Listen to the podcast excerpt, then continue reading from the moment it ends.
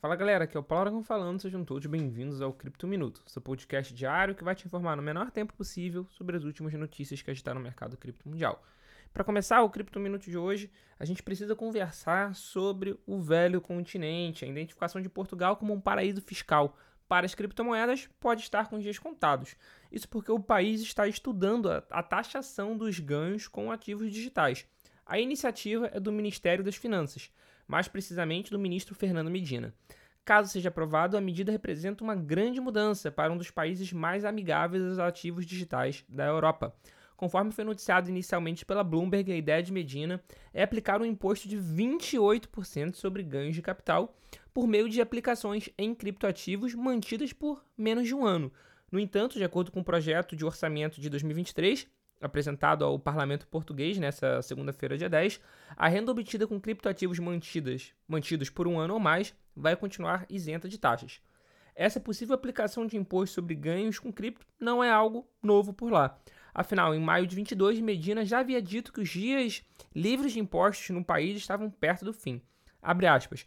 Portugal está numa situação diferente, porque de fato vários países já têm sistemas de tributação. Vários países estão construindo seus modelos sobre este assunto e nós vamos construir o nosso. Não quero me comprometer com uma data no momento, mas nós vamos adaptar a nossa legislação a, e a nossa tributação. Fecha aspas. Essa declaração foi dada por ele agora, em maio de 22. Medina também disse na época que não deveria haver lacunas que resultassem em eventuais isenções. Ou seja, a intenção é realmente retirar os benefícios fiscais dos portugueses ao todo, né? não só do, menos de um ano rodado, né, digamos assim.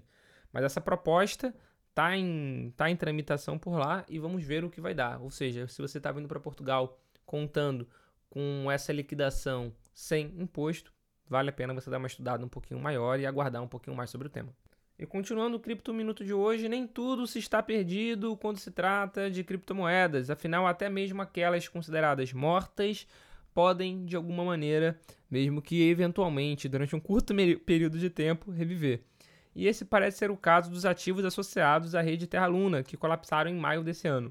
Enquanto o L1NC, que é o Luna Classic, esboçou uma reação, saltando cerca de 3% é, no dia de ontem, dia, entre o dia 9 e o dia 10, na verdade, para ser mais exato, Após a Binance efetuar o burn, efetuar a queima de mais de 3 bilhões de tokens, a stablecoin USTC, que valia né, um dólar americano, que era a Terra USD, subiu 43% de novo entre o dia 9 e o dia 10, por mais incomum que isso possa ser para um ativo projetado para ser estável, só que a gente sabe que não é estável já faz bastante tempo.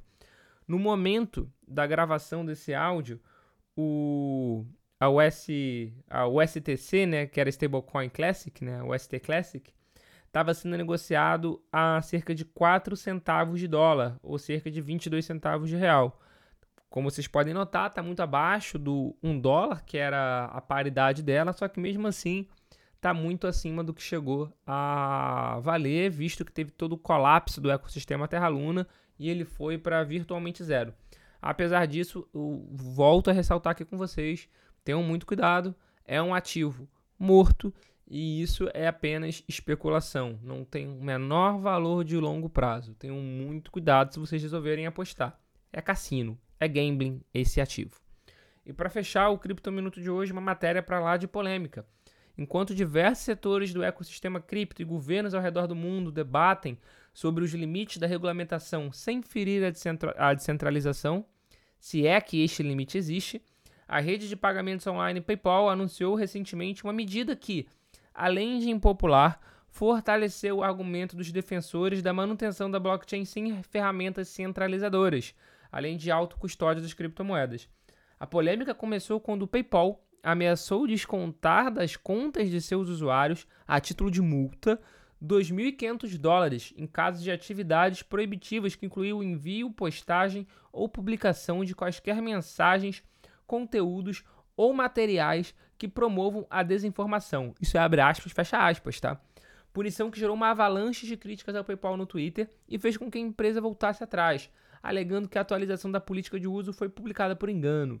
Em um dos trechos de uma sequência dos tweets relacionados ao episódio, A diretora de estratégia da empresa de investimentos em ativos digitais CoinShares disse que, abre aspas, e se você acha que as criptomoedas são, imune, são imunes a isso, você é ingênuo ou intencionalmente ignorante.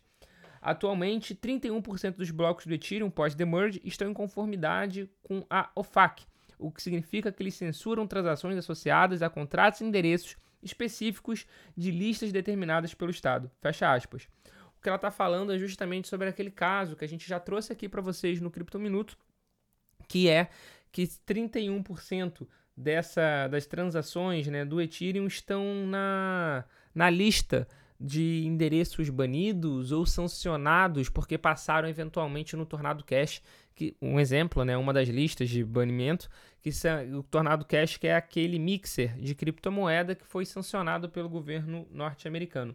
De qualquer forma, essa questão do, do PayPal levantou de novo o debate da autocustódia, de que a cripto só é sua se ela de fato está na sua carteira. Então, se eles julgarem que você de alguma forma promoveu fake news ou que, que, eles, que eles julgam fake news, eles podiam descontar 2.500 dólares da sua conta, por mais que tivessem criptomoeda na sua conta ou em qualquer outro ativo. Portanto, muito cuidado, faça a própria custódia, não mantenha dinheiro parado no PayPal. Esse foi o Cripto 1 Minuto de hoje. Muito obrigado pela sua companhia. Eu espero ver todos vocês aqui novamente amanhã. Valeu!